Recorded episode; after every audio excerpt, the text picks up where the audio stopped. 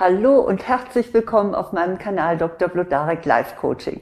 Ich bin Eva Blodarek, Diplompsychologin, Coach und Buchautorin und hier geht es darum, wie Sie für andere interessant wirken. Und dazu möchte ich Ihnen fünf wirkungsvolle Tipps geben. Fangen wir doch gleich mit dem ersten an. Und zwar lautet mein erster Tipp, geben Sie Ihre Erfahrung weiter. Jeder hört gerne zu, wenn es ihm nützt. Und so ist es auch in Gesprächen. Je informierter Sie sind, desto mehr interessanten Gesprächsstoff haben Sie zu bieten. Und deshalb ist es sinnvoll, sich über aktuelle Ereignisse auf dem Laufenden zu halten. Wohlgemerkt über positive. Das Internet, Magazine, Zeitungen, Radiofeatures und TV-Dokumentationen sind wirklich eine unerschöpfliche Quelle, aus der Sie Neuigkeiten gewinnen können denken Sie immer vorab mal mit, äh, wen von Ihren Bekannten oder Freunden könnte das, was Sie da gerade sehen, lesen, hören, interessieren. Dann haben Sie einen Fundus von Anknüpfungspunkten, wenn Sie sich begegnen. Geben Sie Relevantes weiter. Und zwar solches, von dem Sie wissen, dass Ihr Gegenüber sich damit beschäftigt. Sagen Sie etwa, du, ich habe da neulich was ganz Interessantes mitbekommen. Das könnte für dich äh, wichtig sein. Magst du das hören? Doch es muss sich nicht nur um einen sachlichen Inhalt handeln. Sie können auch mit Ihrer persönlichen Erfahrung zu einem Thema punkten. Das gilt besonders, wenn Sie schon älter sind. Dann dürfen Sie aus Ihrer reichhaltigen Lebenserfahrung schöpfen. Wichtig ist dabei aber, dass sie nicht belehrend wirken, also nicht so mit erhobenem Zeigefinger und mit einer Haltung der Überlegenheit nach dem Motto, ach du Grünschnabel hast ja keine Ahnung. Machen Sie Ihr Angebot mit der gebotenen Zurückhaltung. Etwa so, möchtest du mal hören, was ich dazu meine? Einem weisen Menschen nimmt man seine Erfahrung gerne ab, denn sie ist ein Schatz. Mein zweiter Tipp, der sie interessant macht, lautet, erzählen sie von ihren Erlebnissen. Wir Menschen lieben Geschichten. Seit es Sprache gibt, haben sich Menschen aller Kulturen äh, Geschichten erzählt. Und heutzutage hat sogar die Wirtschaft die Bedeutung des Geschichtenerzählens entdeckt. Zu Marken entwickelt man eine Geschichte, um auf diese Weise Kunden auch emotional anzusprechen. Diese uralte Technik des Geschichtenerzählens hat jetzt einen schicken neuen Namen bekommen, nämlich Storytelling. Dass Geschichten gut ankommen, gilt aber nicht nur für ausgefeilte Werbestories. Kleine persönliche Geschichten führen dazu, dass sie für andere mehr Profil bekommen und man sich gut an sie erinnert. Als Inhalt eignet sich im Prinzip jedes eigene Erlebnis aus ihrer Vergangenheit oder Gegenwart. Das muss nicht einmal spektakulär sein. Es kann traurig, amüsant, romantisch, witzig oder vielleicht auch abenteuerlich sein. Allerdings gibt es dazu Regeln. Die Geschichte muss zur Situation passen. Beim Essen ausführlich von einer Zahnbehandlung oder ihrer Blinddarmoperation zu berichten, kommt nicht so richtig gut an. Und wenn die Zuhörer und Zuhörerinnen nicht enge Freunde von Ihnen sind, dann darf die Geschichte auch nicht zu intim sein. Für alle Geschichten gilt, in der Kürze liegt die Würze. Wer sie in epischer Breite auswalzt, der langweilt. Darauf habe ich ja auch schon an anderer Stelle hingewiesen. Also immer schön knackig kurz mit den interessanten Geschichten. Mein dritter Tipp ist, stecken Sie mit Begeisterung an einen Spruch, den ich in dem Zusammenhang schon häufig zitiert habe, der besagt, wer begeistert ist, kann begeistern. Und genau das können Sie nutzen.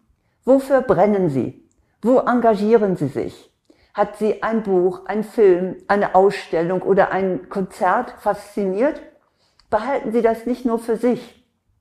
Stille Begeisterung ist natürlich etwas Schönes und manches genießt man halt auch gern alleine und mag es nicht unbedingt mitteilen.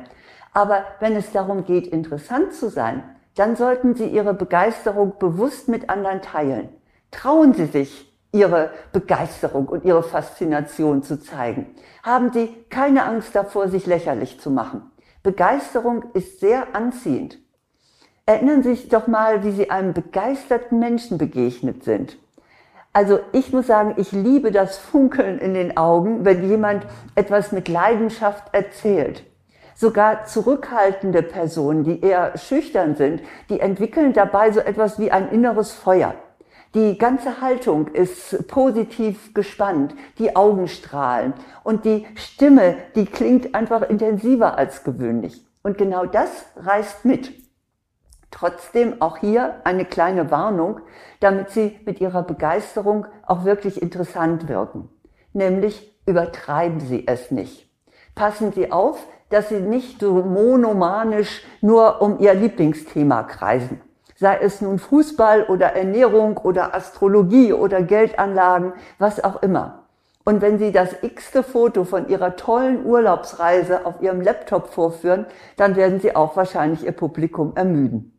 Auch einen wahnsinnig tollen Film sollten Sie nicht in epischer Breite in sämtlichen Details erzählen. Damit langweilen Sie nur. Aber wie gesagt, Begeisterung ja, aber mit ein bisschen Vorsicht vermittelt.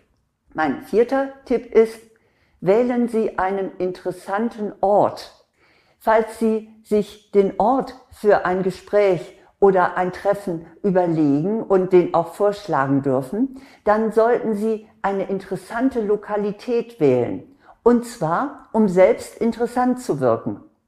Der amerikanische Psychologe Dan Ariely hat herausgefunden, dass wir bei komplexen Ereignissen am Ende nicht genau zuordnen können, was eigentlich unsere positiv angeregte Emotion ausgelöst hat.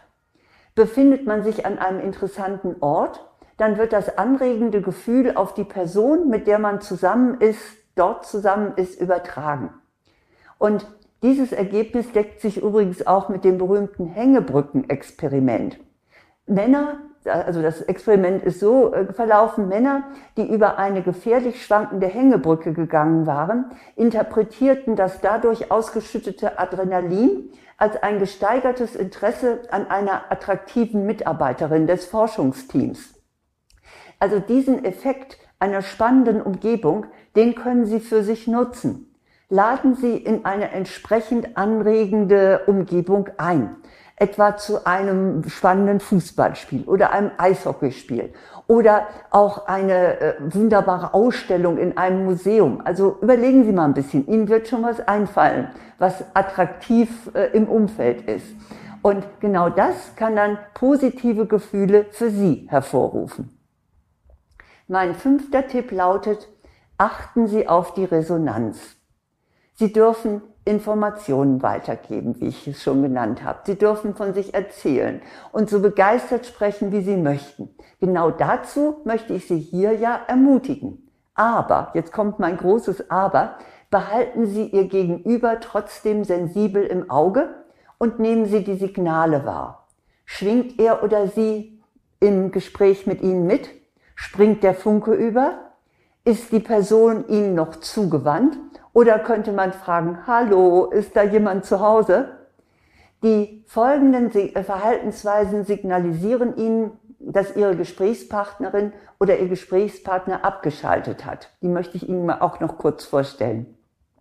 Die Mimik wird starr, das Gesicht wird leer.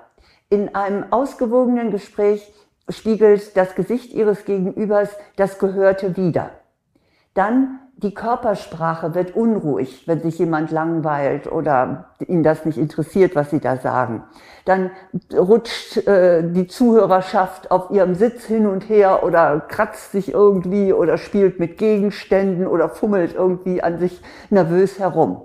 Oder der Blickkontakt bricht ab.